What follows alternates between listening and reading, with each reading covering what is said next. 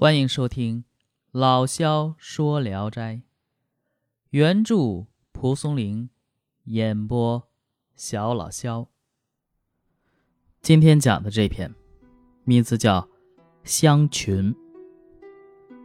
燕仲是陕西延安人，和兄长燕伯住在一块儿。兄弟二人呢，友爱和睦。但是燕伯三十岁就去世了。没有留下后代，妻子也随后死了。燕仲伤心的怀念兄嫂，常常就想啊，能生两个儿子的话，就让一个作为兄长的后代。但他刚生下一个儿子，妻子却又死了。燕仲担心季氏不能照顾好这个儿子，便想再买一个妾。邻村有人卖使女，燕仲前往相看。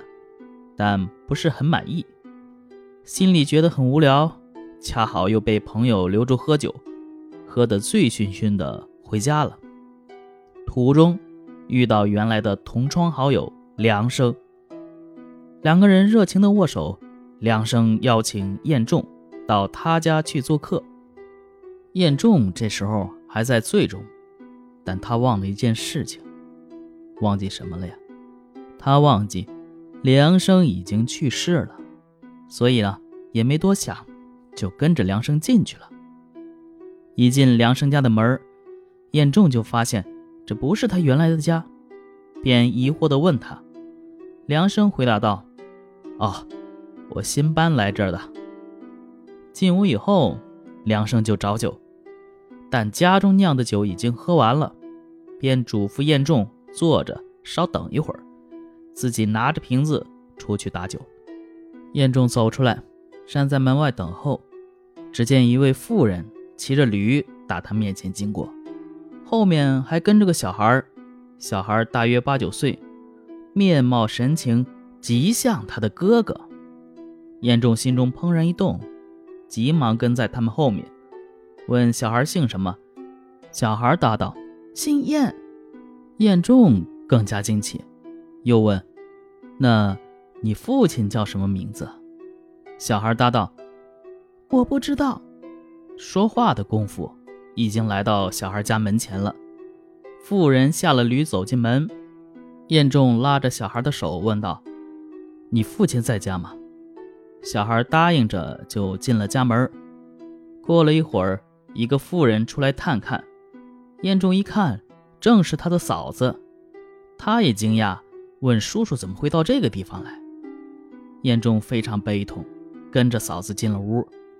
只见院落收拾得相当整齐，于是问道：“哥哥在什么地方啊？”嫂子回答说：“他呀，出去收债，还没有回来。”又问：“那骑驴的妇人是什么人呢？”嫂子答道：“是你哥哥的妾甘氏。”已经生了两个男孩，大的叫阿大，去集市上还没有回来。你见的这个是阿小。晏仲坐了一会儿，酒也就慢慢的醒了，这才明白过来，自己见到的原来都是鬼。不过因为兄弟俩感情深厚，心里倒也不会害怕。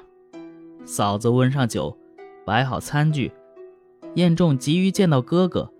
便催促阿小去找。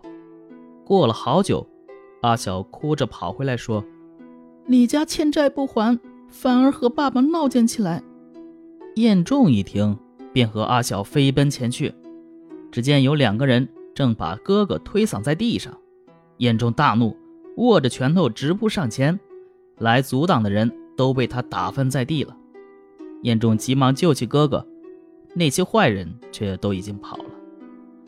他追上去捉住一个，痛打了一顿才罢手。燕仲拉住哥哥的手，跺着脚，伤心的哭泣。哥哥也流下了眼泪。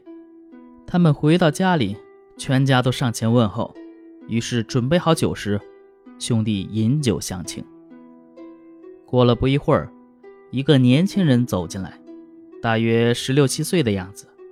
燕伯叫他阿大，让他拜见叔叔。燕仲扶起阿大。哭着对哥哥说：“大哥在地下，有两个男孩，在地上，在地上的坟墓却无人打扫。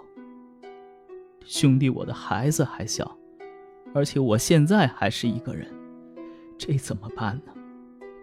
燕博听了也觉得凄凉。嫂子对燕博说：“那，不如让阿晓跟叔叔去吧，这也算是个办法。”阿晓听了，便依附在叔叔的肘下，一副恋恋不舍的样子。燕仲抚摸着阿晓，心中更觉得心酸。问道：“你愿意跟我一起去吗？”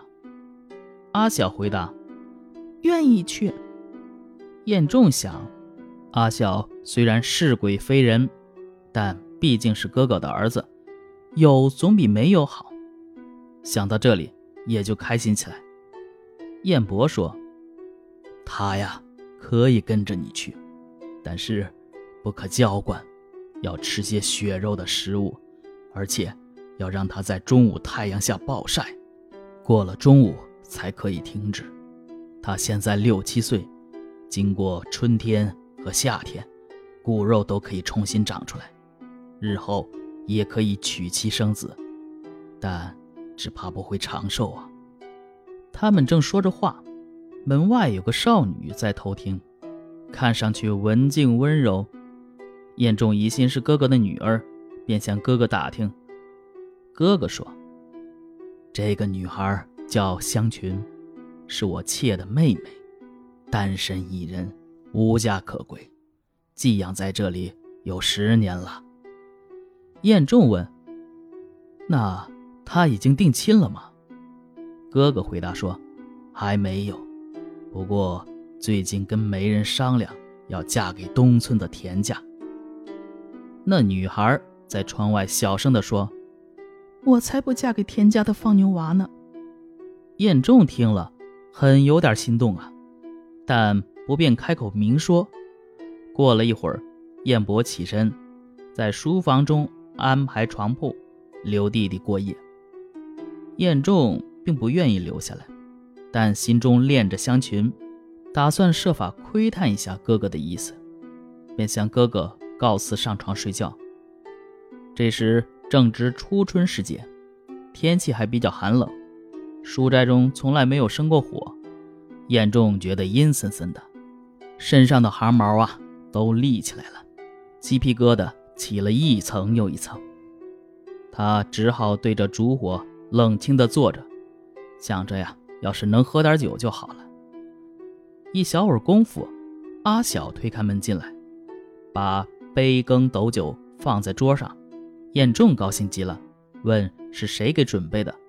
阿晓回答道：“是香姨。”酒快喝完时，阿晓又将炭灰盖在火盆上，放到床底下。